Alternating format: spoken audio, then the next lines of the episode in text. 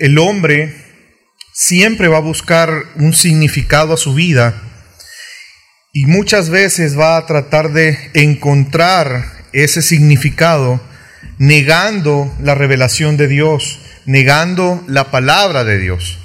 Y es que el hombre en sí mismo eh, tiene temores y dudas en cuanto a muchos aspectos de su existencia y de su propósito.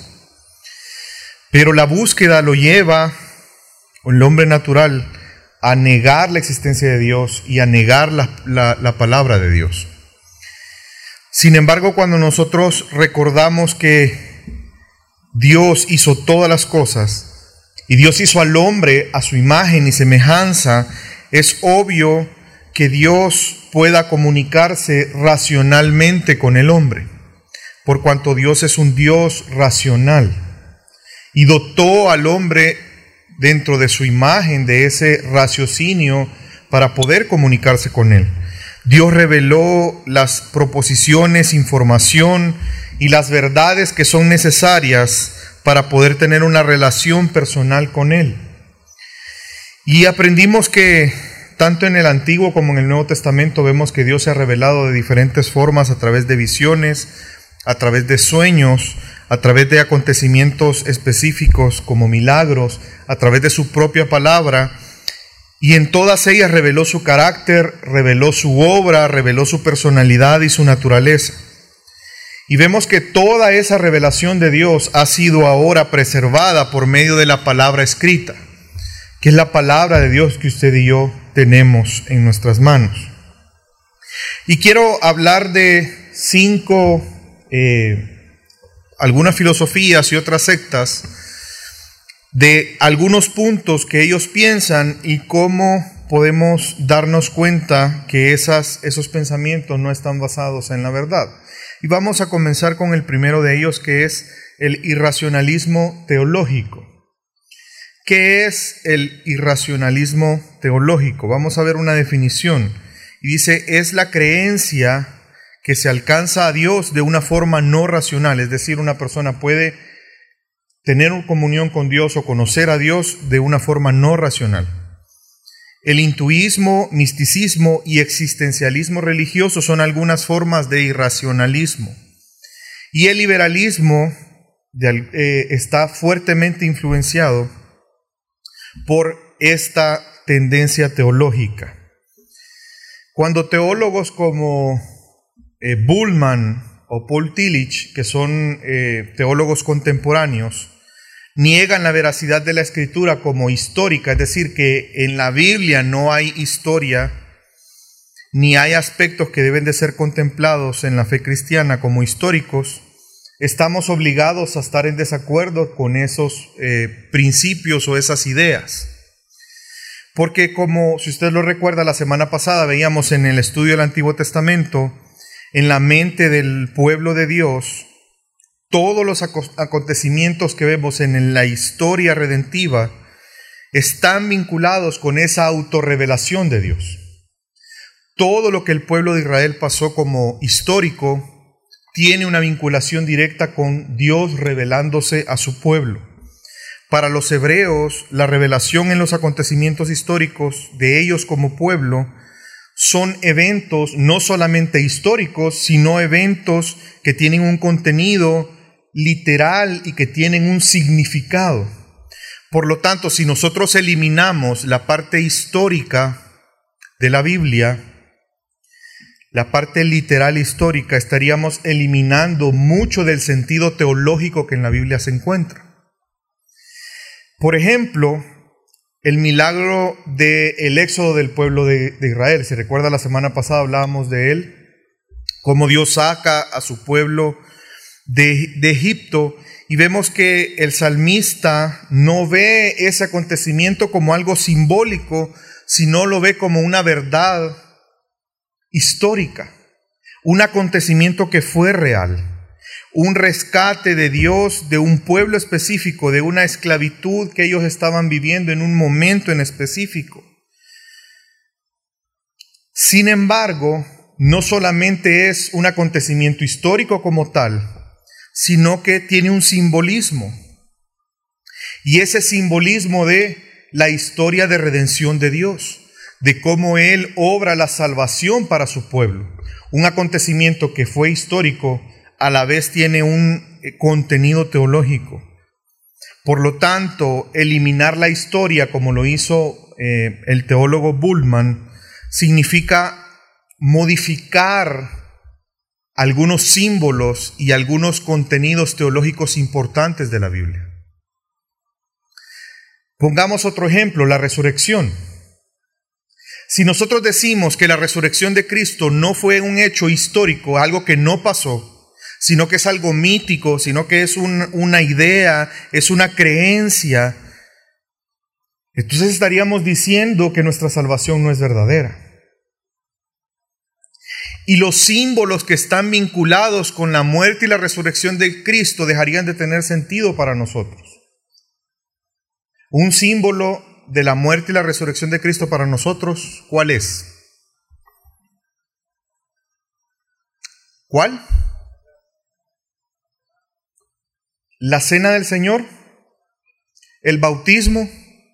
Esos son símbolos que hoy en día nosotros practicamos porque nos recuerdan de la muerte y la resurrección de Cristo y todo lo que implica con esto.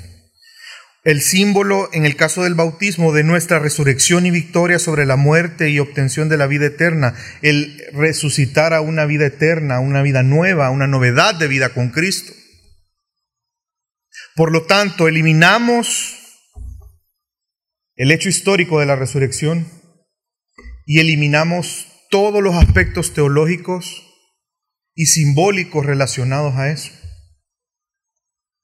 Al igual como la celebración de la Pascua, si nosotros quitamos eso como un acontecimiento histórico real, ¿qué sentido tendría entonces el símbolo de la cena del Señor, recordando su muerte y su resurrección y el, la apertura o el inicio de lo que se conoce como el nuevo pacto? Una de las principales razones por qué Bultmann y otros teólogos establecieron que debía de eh, hacer una desmitificación de la Biblia o quitar los mitos es porque para él no había posibilidad de que el hombre moderno, a la luz de la ciencia, pudiera creer algunas cosas sobrenaturales.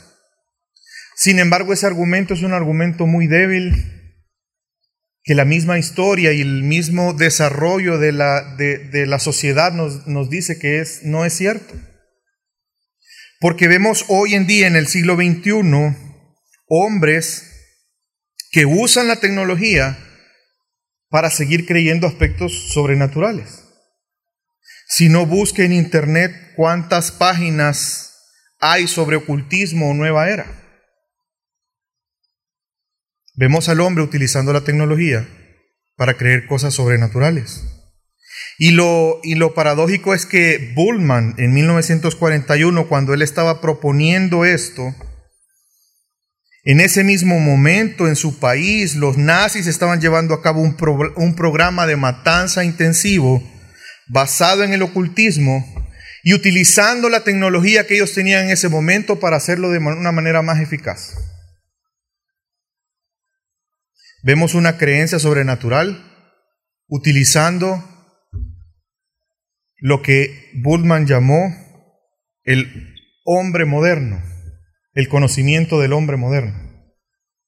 Por lo tanto, vemos que en el Nuevo Testamento eh, categóricamente la Biblia niega que la escritura emplee mitos para enseñar verdades espirituales. Por lo tanto, nosotros no debemos de creer que algo en la palabra de Dios es un mito. Los liberales han llegado al punto de decir que la narración de Génesis 1 es un mito. No son hechos históricos. No es verdad que Dios creó literalmente al hombre y que Dios creó en siete días, etc. Veamos qué dice la palabra de Dios en 2 de Pedro 1.16 porque no hemos dado a conocer el poder y la venida de nuestro Señor Jesucristo, siguiendo fábulas artificiosas, sino como habiendo visto con nuestros propios ojos su majestad. No hay fábulas artificiosas en la palabra de Dios para enseñarnos verdades eternas. Toda revelación de Dios, como lo hemos venido diciendo en las tres enseñanzas, es coherente y consistente y tiene el objetivo supremo de la exaltación de la persona de Jesús. La revelación especial de Dios posibilita para nosotros un encuentro personal con Jesús. Un encuentro que se vuelve realidad cuando se cree acerca de la verdad de Él. No solamente su verdad, sino quién es Él. ¿Usted se recuerda lo que Jesús le dijo a los fariseos? Ustedes escudriñan las escrituras porque creen que en ellas hay vida eterna. Y la pregunta es, ¿en las escrituras hay vida eterna? ¿Sí? ¿Alguien puede salvarse sin escuchar la verdad del Evangelio? ¿Cómo creerán si no han oído? Pero Jesús les dijo algo a ellos. Ustedes escudriñan las escrituras porque piensan que en ellas hay vida eterna. Pero ¿saben cuál era el problema? Jesús se los dijo, pero no quieren venir a mí. Sin las verdades de la palabra no podemos distinguir entre el verdadero y único Dios y los falsos dioses que el hombre pueda levantar. Es por eso la revelación especial es capaz de ser entendida interpretada y comunicada racionalmente. Su fe es una fe racional. O debe de ser una fe racional. Vamos a ver qué dice el ocultismo. Una afirmación de que la revelación de Dios, o más bien la comunicación con el mundo espiritual puede ser dada fuera de la revelación de Dios. Pero vemos que la Biblia nos advierte que no toda eh, fuente de revelación debe de ser confiable para nosotros. Algunas religiones que son parte del ocultismo, como el animismo o el espiritismo, que es una, algo que nosotros vemos en nuestro país, tiende a confundir lo divino con la creación. Y la fuente de obtención del conocimiento es equivocada. Y como lo vimos la semana pasada, la escritura condena fuertemente la práctica de adivinación, que es una de las bases del ocultismo. El profeta Isaías dijo en Isaías 8:19, Cuando os dicen, consulta a los nigromantes y los adivinos, que chillan y murmuran, ¿acaso no consultará el pueblo a su Dios? ¿A favor de los vivos se consultarán los muertos? Es que no tiene sentido consultar a los muertos y podemos tener respuestas en Dios. El profeta está resaltando que es absurdo consultar a los muertos, porque ellos no pueden responder.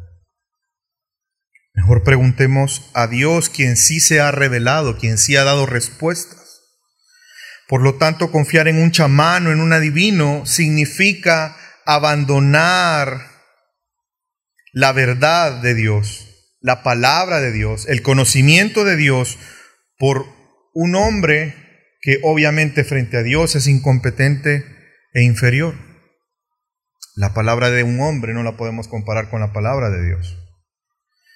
Y todas esas prácticas asociadas al ocultismo, vemos que la Biblia las condena en Deuteronomio eh, en todo el, capítulo 13 y en el capítulo 18. Si usted quiere leer un poco más acerca de esto, pues le invito a que lo pueda eh, tomar nota y, y, verificarlo después. Deuteronomio 13 y Deuteronomio 18 condena la práctica del ocultismo. Vamos a pasar en tercer lugar a las sectas. Muchas sectas apoyan que existe la posibilidad de que hayan canales de revelación divina fuera de las escrituras. Sin embargo, la Biblia nos dice que esto no debe de ser aceptado por nosotros porque la base de esto ya está establecida. La base de nuestro conocimiento ya está establecido. la base de la revelación de Dios ya está establecido. Veamos qué nos dice Efesios 2.20. Edificados sobre el fundamento de los apóstoles y profetas, siendo la principal piedra del ángulo, Jesucristo mismo. Por lo tanto, esta base corresponde a la revelación que Dios trajo a través de los profetas en el Antiguo Testamento y a la revelación que Dios trae en el Nuevo Testamento a través de los apóstoles, siendo Cristo la piedra del ángulo. La base central para nosotros de nuestro fundamento de la fe es Cristo Jesús. Y todo lo que Dios reveló a través de los profetas en el Antiguo Testamento, a través de los apóstoles en el Nuevo Testamento y a través de Cristo mismo, como lo aprendimos la semana pasada. Por lo tanto, estas sectas, cuando ellos dicen que sus libros adicionales o sus líderes pueden traer o actuar como que si ellos fueran profetas de Dios trayendo una revelación nueva, lo que en realidad nos están diciendo es que ellos vienen a ser mediadores entre Dios y los hombres. Porque a los hombres les hace falta una revelación. Y son ellos los que sirven de puente para traer esa revelación. Sin embargo, la Biblia en 1 Timoteo 2, 5, Pablo nos recuerda que no hay ningún otro mediador entre Dios y los hombres, sino solamente Cristo Jesús. Usted quiere conocer a Dios, pues Cristo, como lo aprendimos la semana pasada, es la imagen de el Dios invisible. ¿Quiere conocer a Cristo? Pues aquí está el testimonio de Cristo Jesús. Todo lo que usted necesita saber y conocer está aquí. Desde Génesis a Apocalipsis, Cristo es revelado en su palabra. Y una acusación por la cual ellos dicen, o, cuál es la idea principal por la cual ellos dicen que es necesario una revelación adicional a, las escrituras, es que la Biblia se corrompió. Ellos alegan que la, la, Biblia está corrupta y que el verdadero evangelio se perdió y por eso estas nuevas revelaciones vienen a recuperar el verdadero evangelio siendo ellos los que Dios está utilizando para restaurar ese verdadero evangelio. Y esa es la manera en cómo ellos justifican estos otros libros o estas revelaciones adicionales. La pregunta es, ¿esta, ¿este argumento puede ser justificable para nosotros aceptar que existen otras revelaciones a la luz de las evidencias que hay. Primero, vamos a examinar aspectos de la integridad del texto bíblico. El texto bíblico es íntegro porque ellos dicen el texto bíblico se corrompió, los hombres lo corrompieron. Los hombres lo han manipulado y se perdió el mensaje original que Dios dio. La pregunta es, ¿eso es cierto? Hasta hace varios años atrás, el manuscrito más antiguo estaba datado del siglo X. Antes de continuar, quiero hacerle una pregunta. ¿Usted ha participado alguna vez en este juego de eh, transmitir un mensaje? Entre más personas, es más chistoso el mensaje al final, ¿verdad? ¿Qué, ¿Qué, pensaría usted de un mensaje que debe pasar por ocho generaciones? No por ocho personas, por ocho generaciones. ¿Usted lo consideraría confiable? Ok. Creo que la respuesta de la mayoría sería no. Pero sabe que algo impresionante es cómo Dios ha preservado su palabra. Usted sabe que hoy en día no tenemos los manuscritos originales. No tenemos los manuscritos de puño y letra de quienes escribieron o ayudaron a escribir, por ejemplo, el Nuevo Testamento. Sin embargo, eh, hubo una, un gran descubrimiento en, en, en Qumran, en un lugar donde encontraron varios rollos en, cerca del Mar Muerto. Y ese acontecimiento ha sido importante porque ahí se han encontrado rollos mucho más antiguos. Si usted recuerda, le dije que antes de eso, el más antiguo era del siglo, datado del siglo X, una copia del siglo X. Pues en ese lugar encontraron eh, eh, rollos datados del siglo II. Y vemos que las diferencias entre el rollo del siglo X con el rollo del siglo II han sido mínimas. A pesar de que hubieron muchos años entre uno y otro, las diferencias son mínimas al tal punto que en lugar de ser cuestionables, le dan aún más fuerza a la palabra de Dios. Y es que los masoretas, aquellos que copiaban el texto, eran muy precisos al momento de hacerlo. Tenían unas reglas muy eh, exigentes para poder hacer eh, las copias. De hecho, en una hoja tenían que haber cierta cantidad de palabras. Y ellos después de escribir contaban las palabras. Si hacía falta una palabra, pues volvían a escribir. Eran muy celosos. Y vemos un comentario que hace Gleason Archer en su libro La encuesta del Antiguo Testamento. Veamos lo que dice al respecto a este punto. Apoya la integridad del texto masorético al declarar que tal texto concuerda con el manuscrito de Isaías, encontrado en la gruta, uno en el 95% de su contenido, el 5% restante incluye lapsos obvios de la pena y variaciones de grafia que ocurrieron en aquel interín es decir, que el 95% de su contenido es idéntico. Y solo un 5% cambia y los cambios son aspectos no de contenido, sino no del texto, de la forma del texto y no del contenido. Y en segundo lugar, no solamente vemos ese aspecto, sino la fidelidad del texto basada no solamente en en la concordancia entre los diferentes manuscritos encontrados, sino también por la multiplicidad de manuscritos que hay. Nuestro conocimiento de la historia antigua está fundado en obras de varios autores como historiadores como Homero, Julio César y otros más. ¿Sabe usted que esos manuscritos, los cuales han sobrevivido en la historia, son mucho menos en cantidad que los manuscritos que encontramos del Nuevo Testamento. Y esos eh, manuscritos que relatan la historia general, a pesar de que son mucho menos, no han sido cuestionados su veracidad. Pero para que usted tenga una idea del Nuevo Testamento, el cual fue escrito entre aproximadamente entre el año 40 y el año 100 después de Cristo, se tienen más de 24 mil manuscritos, fracciones.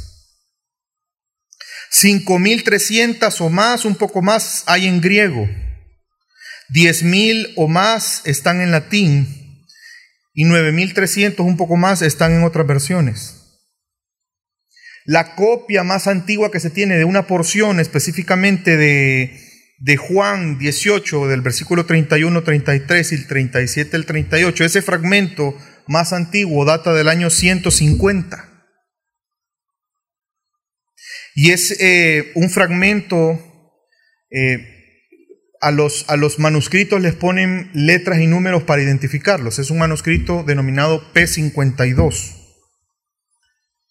Por lo general, o en general, los eruditos de la crítica textual del Nuevo Testamento concuerdan en algo, que las variaciones encontradas en toda esa cantidad de manuscritos no afectan en nada el sentido de las doctrinas importantes y la centralidad de la fe. Es más, eh, Westcott y Hort encontraron o concluyeron que las partes del texto que están en duda de su veracidad por, la, por no concordar con otros manuscritos, no alcanzan el 0.1%.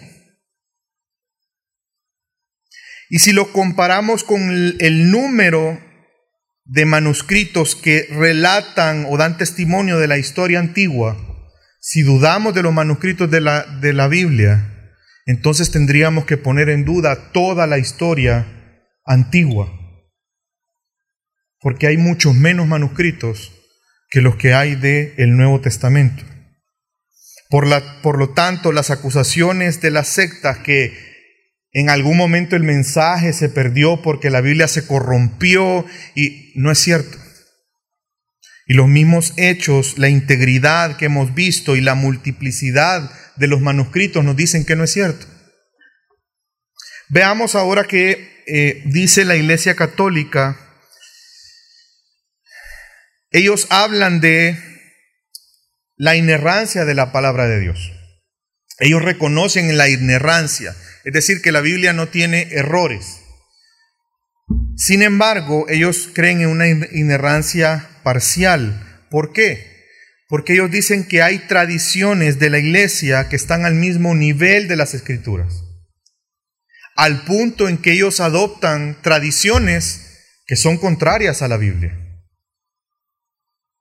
Por lo tanto, niegan la suficiencia de las escrituras porque creen que hay complementos que hay que utilizar como es el caso de la tradición.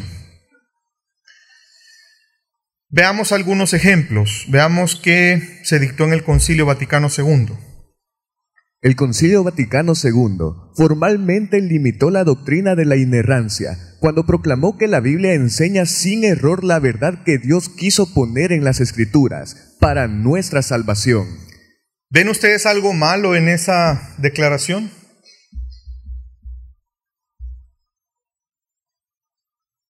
Dice que la Biblia enseña la verdad sin error y que Dios la pone para nuestra salvación.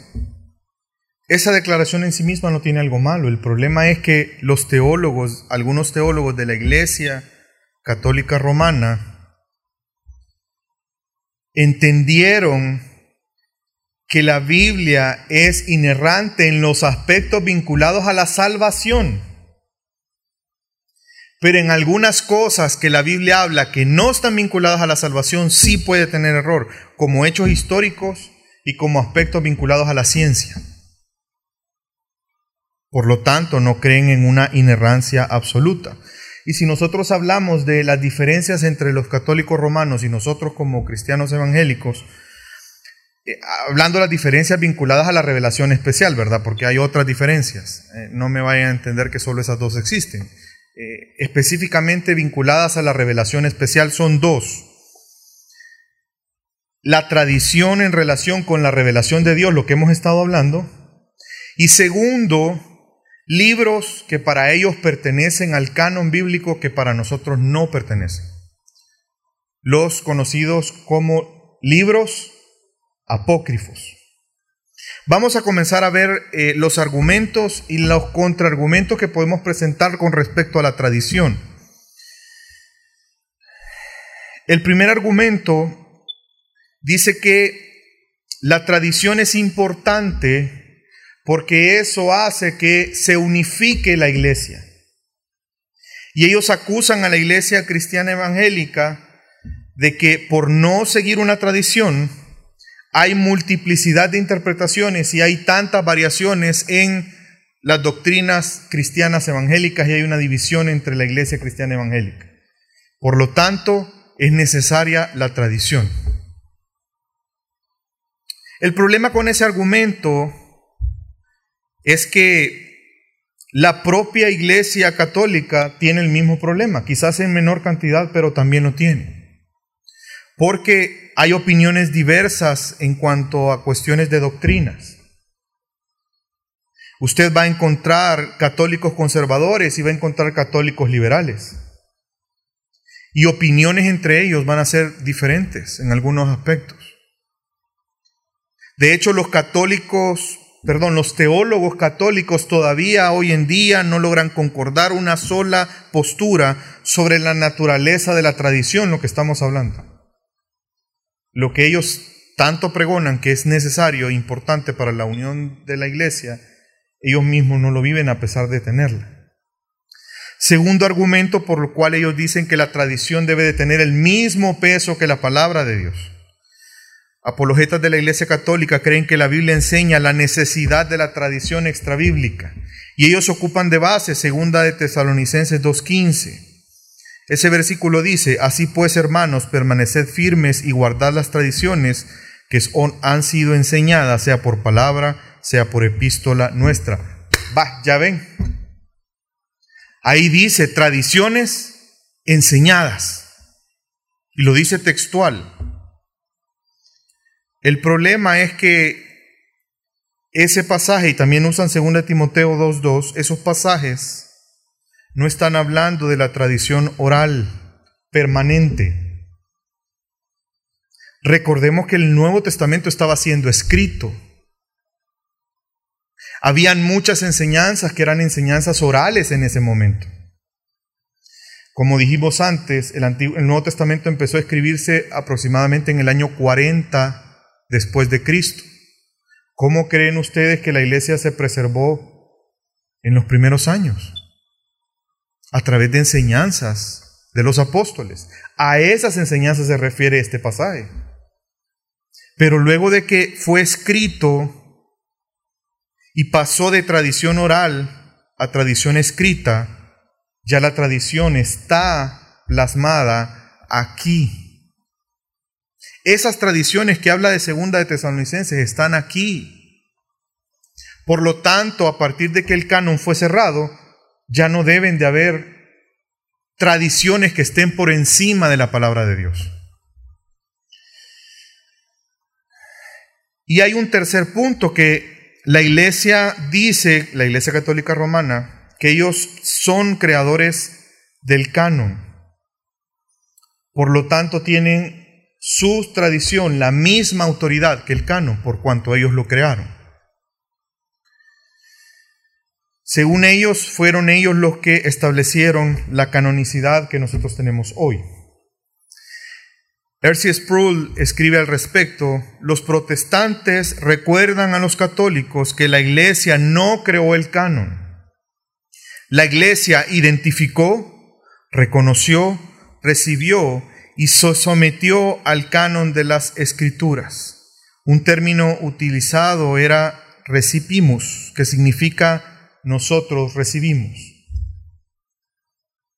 La iglesia no estableció el canon, fue Dios quien lo estableció. Y en este último punto quiero que veamos lo que dice la confesión de fe bautista de 1689, que es la confesión que nosotros eh, tenemos como iglesia.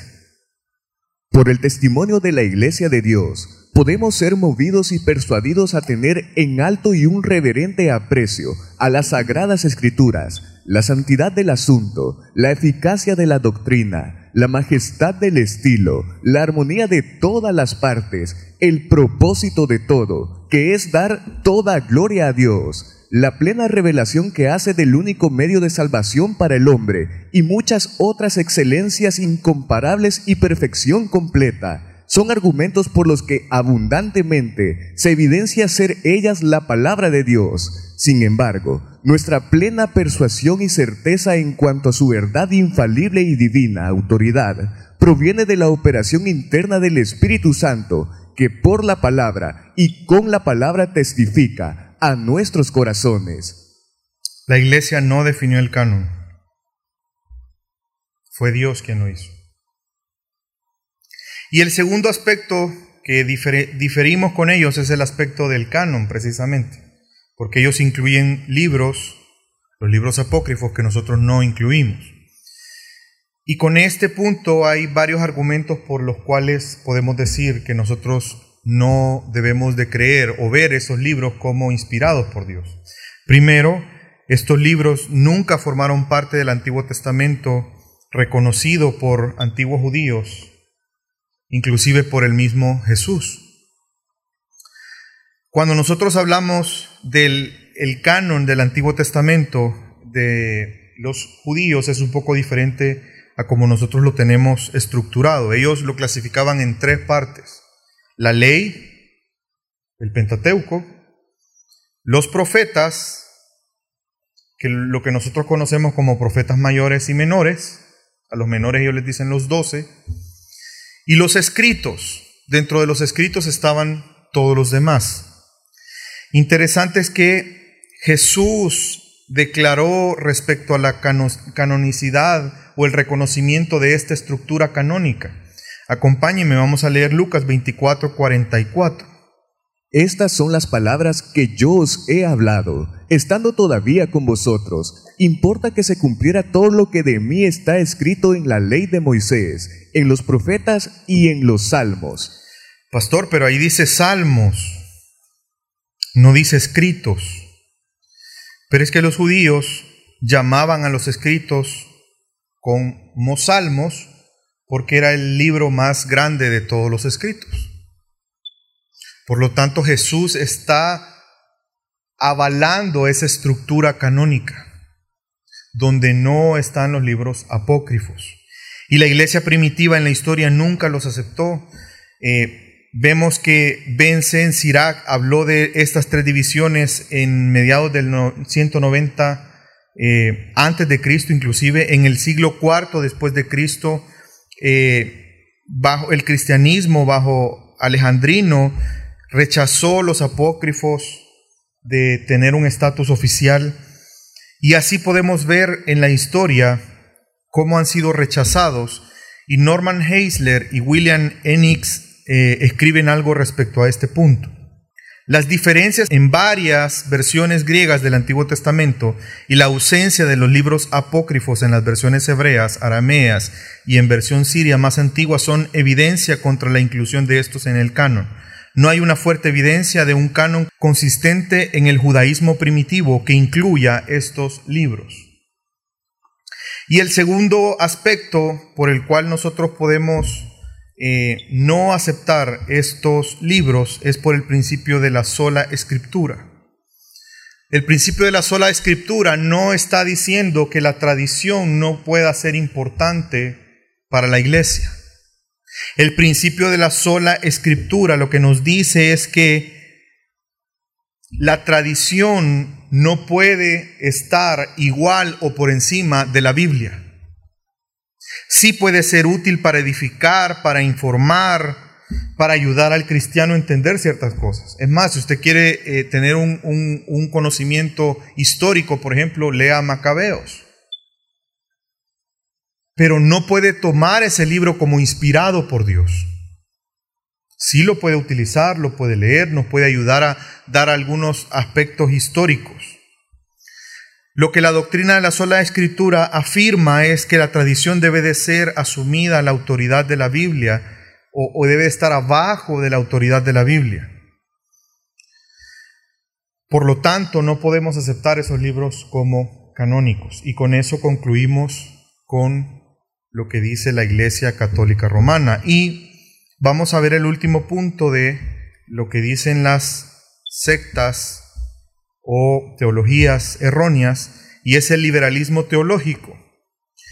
Ya hablamos algo de esto con respecto a el ataque de la veracidad de la Biblia y mostrando la Biblia como un libro lleno de mitos y no un libro de que contiene historias confiables. Sin embargo, nos damos cuenta que, por ejemplo, la arqueología ha hecho aportes para darnos cuenta de la veracidad, de la historicidad de la Biblia. Es decir, han encontrado algunos aspectos que confirman el relato bíblico y un ejemplo de ellos es Segunda de Reyes 15. Veamos lo que dice Segunda de Reyes 15, 29 al 31. En los días de Peca, rey de Israel, vino Tiglat-Pileser, rey de los asirios, y tomó Hijón, Abelbet Maacá, Janoa, Sedes, Azor, Galaad, Galilea, y toda la tierra de Neftalí, y los llevó cautivo a Asiria. Y Oseas, hijo de Elá, conspiró contra Peca, hijo de Remalías, y lo hirió y lo mató, y reinó en su lugar, a los veinte años de Jotán, hijo de Usías, los demás hechos de Peca y todo lo que hizo, he aquí, que está escrito en el libro de las crónicas de los reyes de Israel. Saben que se encontraron los anheles de Tiglat Pileser y en esos cuentan cómo él conquistó toda Siria hasta Damasco.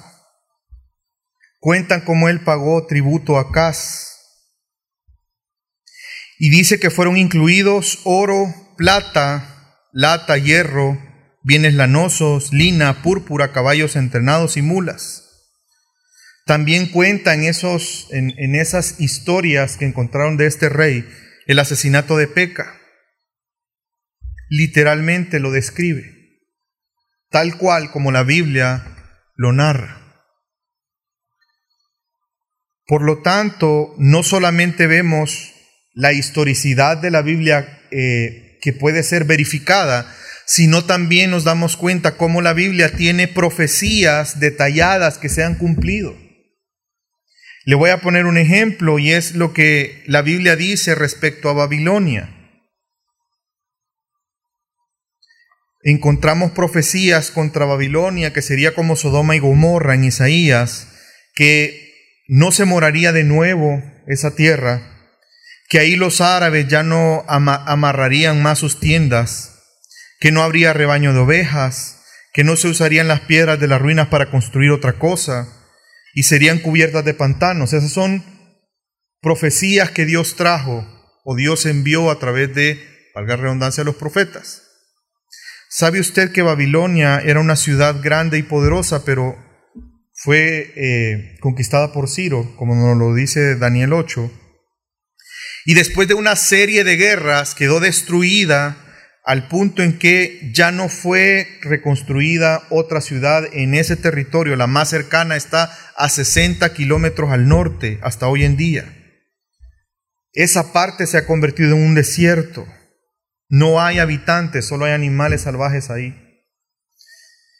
Fue destruida y abandonada como Sodoma y Gomorra. Nunca más volvió a ser habitada como Dios lo predijo. No hay nadie que viva ahí. Y los ríos que están cerca se desbordan y en algunos momentos esas tierras se vuelven pantanos, tal como Dios lo declaró en su palabra. La Biblia es consistente consigo misma y no hay contradicciones, porque es la revelación de Dios. Porque es importante conocer esto y defender nuestra fe con respecto a la revelación. Usted se ha hecho esa pregunta, ¿por qué es importante? ¿Sabe por qué? Porque la palabra de Dios es el fundamento de nuestra cosmovisión racional, de una cosmovisión correcta. La veracidad de la Biblia tiene que ver con aspectos de conocimiento. Y lo que debemos de preguntarnos es, ¿cuál es la autoridad suprema o el patrón que se utiliza para determinar la verdad? El patrón es lo que vamos a utilizar para darle validez o veracidad a algo que está siendo juzgado. ¿Cuál es el patrón que vamos a utilizar para determinar la verdad. La revelación de Dios es el patrón para establecer lo que es verdadero y lo que es falso. Ella es la regla que determina la cosmovisión correcta. Ella es la que enseña la realidad de las cosas. Es por eso para nosotros importante creer y defender esta doctrina. Eh, Sproul elaboró un argumento histórico para entender o para defender este punto. ¿Cómo podemos decir o argumentar que la palabra es inspirada por Dios? Es la revelación de Dios. Y él da una serie de premisas y él parte de la primera. Dice, la Biblia es un documento confiable y seguro. En base a lo que hemos aprendido, ¿es un documento confiable y seguro la Biblia? Sí. Ok, si la Biblia es un documento confiable y seguro, entonces, este documento encontramos evidencias para creer que Jesús es el Hijo de Dios. Y si Jesús es el Hijo de Dios, entonces Jesús es la autoridad máxima, porque es el Hijo de Dios, es Dios. Y si Jesús, siendo Dios, nos enseña que la Biblia es digna de confianza porque es la misma palabra de Dios, Entonces, ¿debemos de dudar de la palabra de Dios? No. La palabra de Dios, su origen es Dios. Por lo tanto, es confiable y es digna de nuestra confianza. Y él concluye, sobre la base de la autoridad infalible de Jesucristo, la iglesia cree que la Biblia sea digna de toda confianza, es decir, infalible. Quiero que analicemos este argumento, aunque puede ser, tiene un aspecto positivo, pero también tiene un aspecto negativo. El aspecto positivo es que nos recuerda la importancia del propósito de las escrituras de llevarnos a Cristo Jesús. El problema es que, ¿dónde parte esta idea?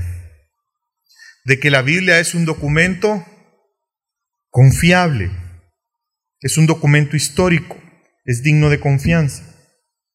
Pero si alguien argumenta que eso no es así, se cae todo el resto de ideas.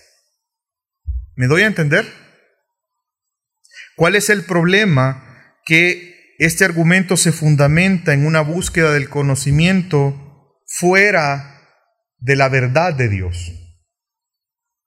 La escritura inerrante es necesaria para el conocimiento de la verdad, es decir, yo no puedo llegar a la conclusión final de que la Biblia es palabra de Dios y por lo tanto es inerrante, sino que debemos de comenzar al revés.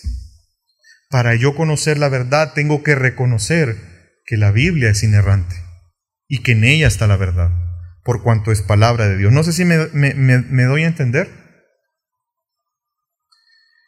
Para resolver esto entonces, debemos de preguntarnos, ¿Quién es el creador de todas las cosas? Si queremos conocer la verdad y la realidad de las cosas para tener una cosmovisión correcta, para tener una interpretación correcta de la realidad, tenemos que preguntarnos quién hizo la realidad que nosotros vemos.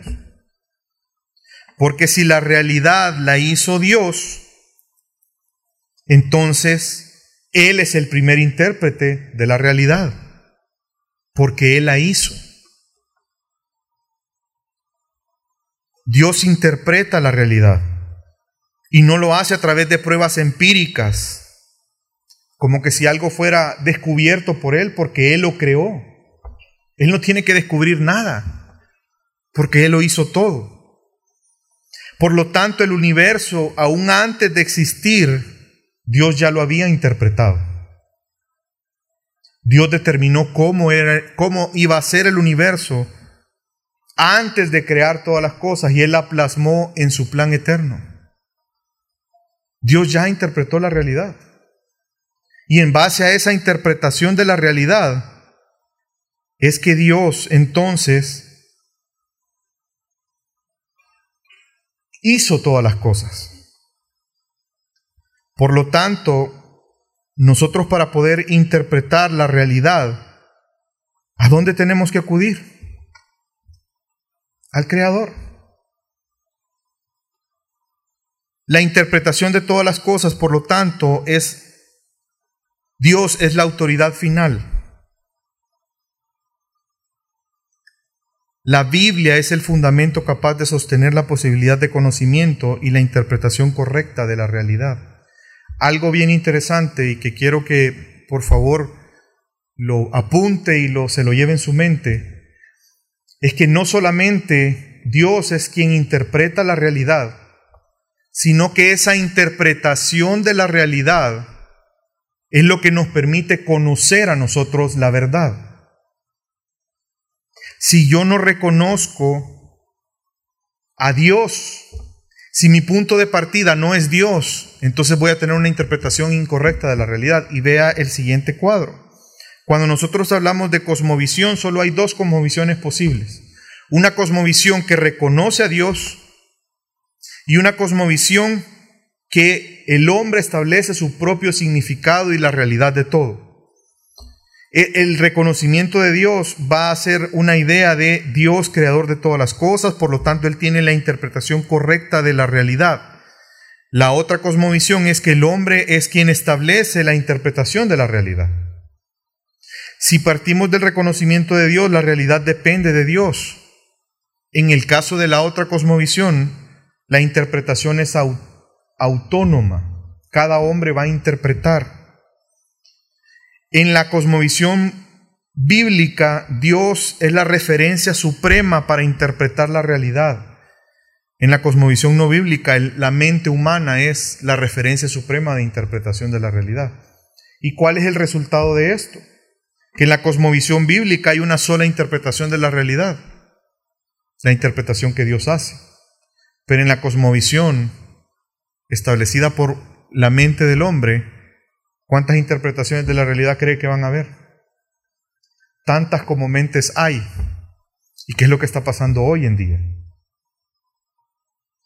Y esto lo describe Romanos 1.25, ya que cambiaron la verdad de Dios por la mentira, honrando y dando culto a las criaturas antes que el Creador, el cual es bendito por los siglos. Amén.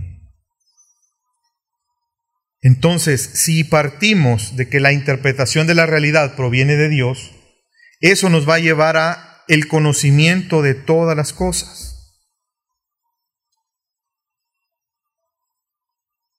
Si yo no tengo una interpretación verdadera, jamás voy a llegar a la verdad.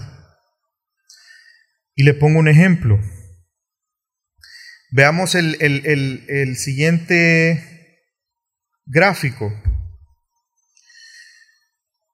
Si usted cree que el mundo es el resultado del azar, el universo fue el resultado del azar, entonces el hombre va a interpretar el universo como una serie de acontecimientos que son eh, brutos, torpes, porque se dio por azar. Y además usted va a creer que no hay una interpretación anterior porque todo surgió en, esa, en ese azar. Por lo tanto, no hay una interrelación en todos los acontecimientos que se dieron. Y eso vuelve la interpretación en algo relativo. Toda interpretación se basa en la opinión subjetiva de quien está interpretando, porque todo se dio por el azar. No hay una medida, no hay una estándar de interpretación de esa realidad. Y eso va a llevar a tener la dificultad de poder comprender la realidad. Y no solamente comprender la realidad, sino llegar al conocimiento de la verdad. ¿Ven qué importante es la revelación de Dios? Porque la revelación de Dios es la interpretación de la realidad para nosotros. De la realidad de quién es Él, de la realidad de cómo es la relación con Él, de la realidad de todo lo que Él ha creado. ¿Usted quiere saber la realidad del matrimonio? Pues vea qué dice Dios respecto a eso. Y quisiera terminar ya con las aplicaciones prácticas de esta doctrina. Si nosotros podemos conocer o, partimos de la base objetiva de Dios creador de todas las cosas, podemos tener entonces el conocimiento de la base o la base del conocimiento de cómo las cosas existen. Pero también podemos saber qué es el bien y qué es el mal como morales, eh, perdón, como eh, bienes absolutos y morales. Y eso nos ofrece no solamente el conocer el propósito de las cosas, sino también nos hace tener una esperanza por cuanto conocemos la realidad de las cosas. Un creyente que tiene una cosmovisión bíblica puede exigir justicia porque aquí, ¿qué encontramos? Una realidad y un patrón de la verdad de lo que es la justicia. Un verdadero creyente puede defender la verdad porque aquí usted encuentra cuál es el parámetro de la verdad. No es algo relativo, es algo absoluto, porque parte de Dios. Por lo tanto, el cristiano no va a tomar cada ola teológica que surja, porque la va a contrastar con la realidad, con la verdad, y eso le va a permitir poder a la luz de la verdad, quitar todo aquello que sea, que no tenga una base. Y para nosotros tiene implicaciones también el saber esto. Primero que necesitamos el Espíritu Santo para poder comprender la palabra de Dios. porque es algo espiritual, no es algo intelectual. Segundo, necesitamos predicar y explicar solamente la palabra de Dios, porque solo en la palabra de Dios encontramos la revelación de Dios, encontramos la realidad de las cosas, encontramos la verdad. Esa verdad que nos hace sabios para la salvación. Y eso implica también entonces que tenemos que estudiar la verdad, que tenemos que estudiar cuidadosamente la palabra de Dios para encontrar en ella la verdad de Cristo Jesús. La escritura es la única que nos ofrece una cosmovisión correcta. Es el único medio que Dios ha ordenado para llamar a los pecadores a salvación. Usted puede contar historias, puede contar filosofías, puede contar cosas interesantes, pero solo la revelación de Dios es la que puede abrir nuestros ojos para que veamos el resplandor de la gloria de Cristo Jesús. La fe viene por el oír, el oír chistes, historias, anécdotas o el oír la palabra de Dios. Y el último,